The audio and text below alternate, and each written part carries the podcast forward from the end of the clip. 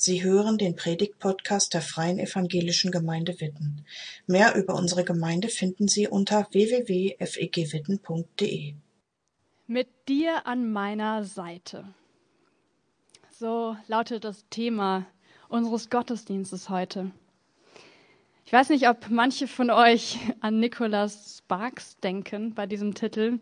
Mir jedenfalls fiel das ein. Ähm, es geht heute aber nicht um irgendeine kitschige Liebesgeschichte, sondern mit dir an meiner Seite. Da geht es heute um eure Beziehung zu Jesus. Eure, damit meine ich jetzt in erster Linie euch Täuflinge. Ihr seid alle schon eine Weile lang mit Gott unterwegs. Wir haben uns vorher in der Taufvorbereitung auch darüber unterhalten. Und ihr habt davon gesprochen, dass ihr euch schon vor einiger Zeit entschieden habt, mit Jesus zu leben und ihn an eurer Seite bei euch zu haben, mit ihm durchs Leben zu gehen. Und das finde ich ein richtig starkes Statement, was ihr heute gebt mit eurer Taufe, was ihr heute damit zum Ausdruck bringt, dass ihr euch taufen lasst. Es ist ja eine spannende Frage, warum wir euch heute in der Ruhe untertauchen. Es gibt viele Kirchen, die träufeln einem Täufling so ein bisschen Wasser auf den Kopf und wir tauchen euch komplett unter. Das macht nicht jede Kirche. Wir haben uns das als FEG Witten allerdings auch nicht selber ausgedacht, sondern es gibt einen Grund dafür. Und der eine Grund ist der, dass wir uns da auf dieser biblischen Grundlage von Johannes dem Täufer, auf, dass wir uns darauf beziehen. Johannes der Täufer hat Jesus unter Wasser getaucht. Davon kann man jedenfalls ausgehen. Also Jesus wurde im Jordan getauft von Johannes und es steht in dem Text, dass Jesus dann aus dem Wasser wieder rausgestiegen ist. Also Jesus wurde vermutlich auch unter Wasser getaucht. So wie ihr gleich. Aber das ist nicht der einzige Grund. Das ist nicht nur eine biblische Tradition oder so, ein, so eine alte christliche Tradition, sondern Paulus, der schreibt auch eine, dem, diesem Untertauchen eine inhaltliche Bedeutung zu. Und wir haben für euch einen, einen Predigtext auch ausgesucht heute von Paulus, wo er genau darüber schreibt, was dieses Unterwassertauchen und wieder auftauchen, was das bedeutet. Und in diesem Text, da sind so drei, da sind so drei Schritte. Und das eine ist, ähm, Paulus sagt, ihr werdet unter Wasser getaucht und gleich, das gleicht dem Sterben. Dann seid ihr unter Wasser, das gleicht dem Begrabensein. Und dann taucht ihr wieder auf und das gleicht der Auferstehung. Genau, wir lesen euch diesen Bibeltext gleich vor. Ich glaube, die Melina holt gerade noch eine Bibel. Ähm, das ist genauso abgesprochen. Gut, dass wir ein Smartphone haben. ähm, aus dem Römerbrief ist die Bibelstelle. Hast du sie gerade schon parat? Nee. Ich habe mir extra alles, was ich sagen möchte, auf meinen Zettel gemacht. Nur das nicht. Ach, kein Problem. so ein bisschen Spannung muss ja auch sein, ne? genau, aber jetzt habe ich's. Ja, wie Anja gerade gesagt hat, es steht im Römerbrief, Verse 3 bis 5, oder? Genau. Ihr müsst euch doch im Klaren darüber sein, was bei der Taufe mit euch geschehen ist. Wir alle, die in Jesus Christus hineingetauft wurden, sind damit in seinen Tod hineingetauft, ja hineingetaucht worden. Durch diese Taufe wurden wir auch zusammen mit ihm begraben.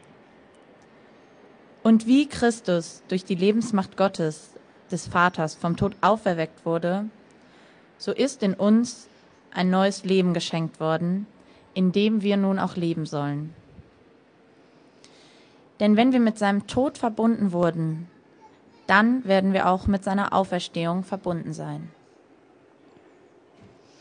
Gestorben, begraben, auferstanden. Diese Dreiteilung hat Paulus und über die drei Punkte wollen wir jetzt auch mit euch mal nachdenken. Gestorben ist ja schon ähm, ein spannendes Thema für eure Taufe. Also wir reden jetzt über den Tod ähm, komisch, was der Paulus da so macht. Warum spricht Paulus hier vom Sterben? es hat mit euch erstmal nicht so viel zu tun. Also ich gehe jedenfalls davon aus, dass ihr davon noch sehr weit entfernt seid. Aber Paulus hat dieses Bild, weil er damit was verdeutlichen will. Also das ist ein, ja, ein Beispiel oder also ein Bild für Paulus. Und zu diesem Thema mit dir an meiner Seite sagt Paulus, da gehört dazu, dass ihr mit Jesus gestorben seid. Das ist, also Paulus hat so ein bisschen schwierige Worte, finde ich. Ähm, wir versuchen das jetzt mal so irgendwie für uns zu übersetzen, mal gucken, wie uns das gelingt. Mit Jesus gestorben. Also ihr seid mit Jesus gestorben. Jesus wurde brutal an ein Kreuz genagelt. Der wurde ausgepeitscht, verhöhnt, gedemütigt, geschlagen und ist dann gestorben. Und das hatte einen Grund. Jesus ist nicht grundlos gestorben, sondern diesen Tod ist Jesus gestorben, weil er damit zum Ausdruck bringen wollte, wie sehr Gott euch liebt. Der Grund für das Sterben Jesu, der war, dass Jesus dafür sorgen wollte, dass die Trennung, die zwischen Gott und Menschen besteht, dass die ein für alle Mal aufgehoben ist. Und wenn ihr mit Jesus mitsterbt, im übertragenen Sinne natürlich, dann bedeutet das, dass diese Trennung, für die Jesus ja gestorben ist, dass die aufgehoben wird. Also dass die Trennung ertränkt wird, so im übertragenen Sinne. Das bedeutet, dass wenn ihr gleich untergetaucht werdet. Vielleicht denkt ihr jetzt, okay, hm, ist ja toll, dass die Bibel von so einer Trennung spricht. Ich fühle mich aber gar nicht getrennt von Gott. Also ihr, wir hören gleich noch ein bisschen mehr von euch, von euren Geschichten, aber ihr Täuflinge, die, ihr seid alle nicht ähm, irgendwie ganz ohne Gott aufgewachsen und habt dann auf einmal eine völlige Kehrtwende gemacht, sondern ihr kanntet Gott schon sehr früh in eurem Leben. Also, seid ihr getrennt von Gott? Braucht ihr dieses mit Jesus sterben? Ich habe mich das immer wieder auch in meinem Leben gefragt. Und das ist erstmal so theoretisch. Gott und Mensch, wir sind getrennt. Jo, woran merke ich das? Keine Ahnung. Und ich habe so überlegt, mir, also mir fiel so ein, wenn ich Menschen gegenüber Geheimnisse habe. Also ich weiß nicht, ob ihr euren Eltern gegenüber Geheimnisse habt, bestimmt nicht. Aber wenn doch, dann sind das manchmal Themen, wo ihr vielleicht hm, nicht so genau wisst, was eure Eltern darüber denken, was euch vielleicht unangenehm ist, was ihr lieber für euch behalten wollt. Und ihr wisst es wahrscheinlich, wenn man ein Geheimnis vor jemandem hat, dann ist man automatisch so ein bisschen getrennt von den Eltern oder von der Person, wo man ein Geheimnis vorhat. Und ich würde sagen, bei mir ist es jedenfalls so, dass ich Themen habe, die ich nicht so direkt mit Gott bespreche, die ich vielleicht für mich behalte. Und an solchen Dingen merke ich immer wieder, hm, vielleicht ist da doch, oder vielleicht kann ich mit dieser Trennung doch was anfangen, dass ich eigentlich eine Trennung von Gott habe. Und dass Jesus dafür gestorben ist, dass die Trennung aufgehoben ist, dass ihr mit ihm in diesen Tod hinein im übertragenen Sinne gehen dürft. Das bedeutet, dass ihr nicht mehr von Gott getrennt seid. Das symbolisiert gleich dieses Untertauchen wenn ihr ins Wasser getaucht werdet. Ja, begraben. Ich muss sagen, ich finde es erstmal irgendwie interessant, ähm, dass über diesen Vorgang des Begrabens und dieses Begrabensein überhaupt so viel geredet wird.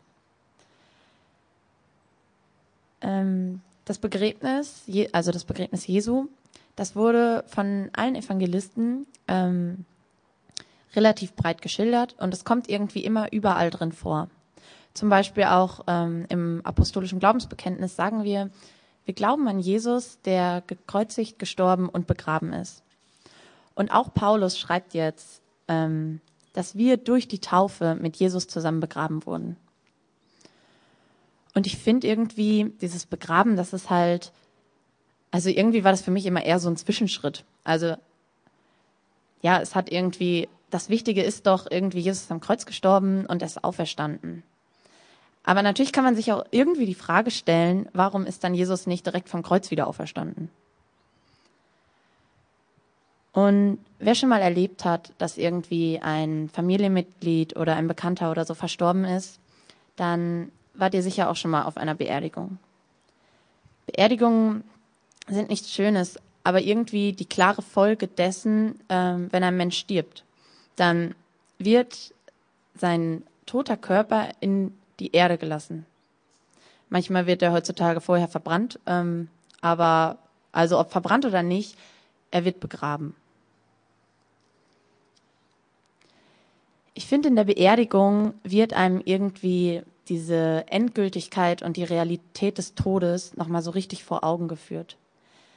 Weil der Mensch war vielleicht zwar vorher schon tot, aber irgendwie ist er dann ja komplett weg so. Und es wird offiziell dokumentiert, dass der Mensch jetzt verstorben ist und es ist ein Abschied nehmen.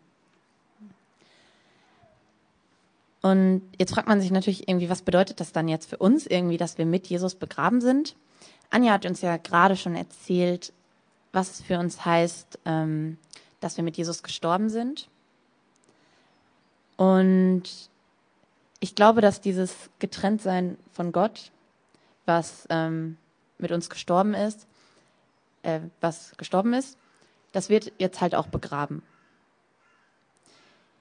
Ich glaube, dass Gott dieses Getrenntsein von ihm in einen Sarg packen möchte, den in ein tiefes Loch lassen möchte, ganz viel Erde drüber schütten möchte.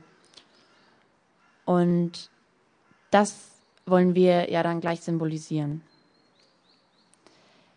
Ein Mensch, der begraben wird, der wird ja dann nicht irgendwie nach ein paar Tagen wieder ausgebuddelt, sondern man bleibt in der Erde, bis man, ja, man muss es ja irgendwie so nennen, bis der Körper zersetzt wird.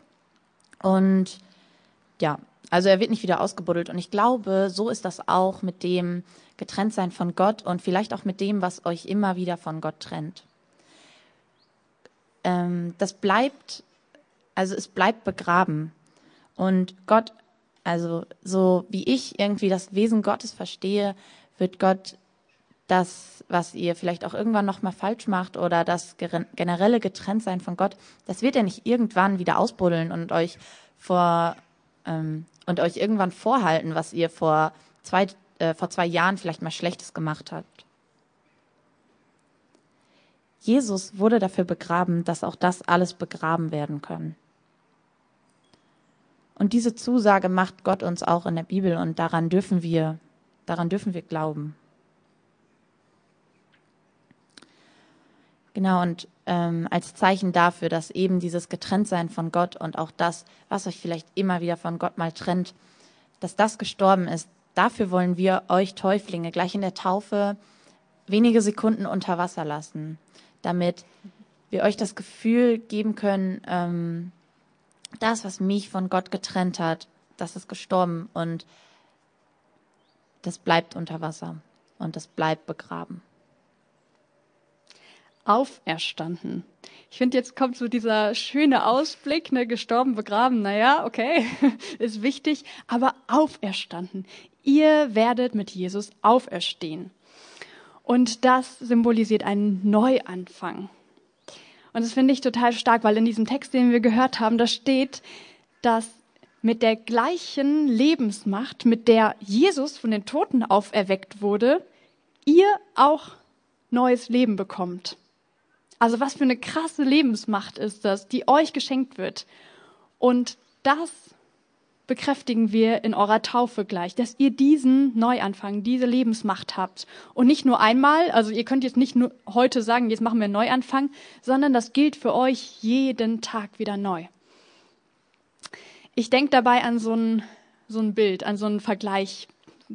Stellt euch mal vor, ihr habt so eine richtig lange Wanderung gemacht, irgendwo in der Toskana, wo es richtig heiß ist. Ihr seid den ganzen Tag gelaufen und komplett durchgeschwitzt. Eure Füße sind müde, ihr könnt gar nicht mehr.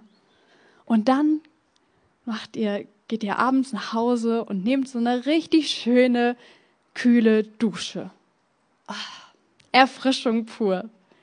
Leben, Neuanfang. All das Dreckige, dieser Schweiß wird abgespült. Habt ihr dieses Gefühl? Also wenn ich daran denke, denke ich so, wow, das tut gut. Und das schenkt euch Jesus. Wie gesagt, nicht nur heute einmalig, sondern immer wieder. Und das bedeutet, dass ihr in eurem Leben immer wieder neu mit ihm anfangen könnt, immer wieder neu dieses Leben von ihm geschenkt bekommt. Und es bedeutet auch, dass ihr euer Leben in Ewigkeit mit Jesus verbringen dürft, dass ihr diese Auferstehung, die heute schon anfängt, dass ihr die auch nach eurem irdischen Tod erleben werdet. Und ich glaube, es ist so, wenn ihr das gleich bekräftigt in eurer Taufe, dann ist das ein ziemlich cooles, sichtbares Zeichen. Aber das wird nicht dazu führen, das muss ich euch enttäuschen, es wird nicht dazu führen, dass ihr ab jetzt die perfekten Christen seid. Das wird nicht dazu führen, dass ihr nie mehr Dinge macht, wo ihr euch gegen Gott entscheidet oder wo ihr zweifelt, wo ihr Fragen habt. Das ist nicht ab heute so. Ich weiß nicht, ob ihr das erwartet habt. Ähm, wir dachten uns, Melina und ich, wir erzählen euch mal ganz kurz aus unserem Leben. Wir sind ja jetzt beide auch schon eine Weile mit Jesus unterwegs, mit Jesus an unserer Seite. Melina, wie ist das? Kannst du das bekräftigen oder kannst du das so bestätigen, dass, ähm, ja, dass du dich auch in deinem Leben immer wieder mal von Gott abwendest und Dinge tust, ähm, die eigentlich so gefühlten Kalt zwischen dich und Jesus treiben? Ähm, ja, auf jeden Fall kann ich das. Und ich glaube, natürlich ist das irgendwie doof, aber irgendwie ist das auch menschlich. Also ähm, ich kenne das auf zwei Seiten. Also erstmal habe ich es manchmal, dass ich Phasen habe, in denen ich irgendwie, in denen ich nicht so die Beziehung pflege, sag ich mal. Ähm, und manchmal merke ich das auch gar nicht so direkt. Und äh, irgendwann reflektiere ich das dann und dann merke ich, boah, irgendwie war gerade, irgendwie war gerade eine komische Zeit so, dass ich irgendwie mir nicht wirklich bewusst Zeit dafür genommen habe, irgendwie mit Gott irgendwie ins Gespräch zu gehen. Und auf der anderen Seite kenne ich das, also das ist ja eher sowas, hm, sowas nicht unterbewusst, aber irgendwie sowas auch nicht generell, aber das ist jetzt nichts Explizites so wirklich. Aber ich kenne das auf der anderen Seite auch, dass ich, ähm, also das ist halt so, ich bin, wenn ich viel Zeit mit Menschen verbringe, ähm, manchmal auch, wenn ich zu viel Zeit eben mit Menschen verbringe, dann bin ich halt ein bisschen schnell genervt. Und ich denke, das äh, kennen vielleicht manche von euch auch. Und dann bin ich manchmal echt unfair zu Menschen. Also dann sagen die irgendwie gar nichts, gar nichts, also nichts, was böse gemeint ist oder so, aber ich reagiere dann auf eine Art und Weise, die vielleicht irgendwie nicht so nett ist. Und ähm, das ist auch irgendwie, finde ich, was, was mich dann in dem Moment ähm, von Gott trennt, weil ich handle nicht so, wie, ähm, wie Gott es vielleicht von mir ähm, wollen würde oder ähm, ich kann es, ich schaffe es dann in dem Moment nicht so, sag ich mal, Jesus ähnlicher zu werden irgendwie, ähm, weil so ja, äh, so ich verletze damit ja irgendwie einen Menschen. Genau. So. Ja, so ähnlich empfinde oder erlebe ich das auch. Ich meine, ich bin zwar Pastorin, aber das heißt gar nichts, Leute. Also es ist einfach, ich würde auch sagen, das ist menschlich. Ich habe immer wieder in meinem Kopf einfach so, dass ich Menschen unbewusst verurteile oder dass ich negative Gedanken über Menschen habe. Und ich bete das immer wieder und nehme mir das vor auch und sag Jesus, ich möchte dir ähnlicher werden und hilf mir, so über Menschen zu denken, wie du es tust. Und das klappt einfach nicht immer. Und ähm, ich habe so für mich gemerkt, dass es total wichtig ist, ähm, oder für mich zu wissen, Jesus bleibt an meiner Seite. So, der ist nicht auf einmal weg.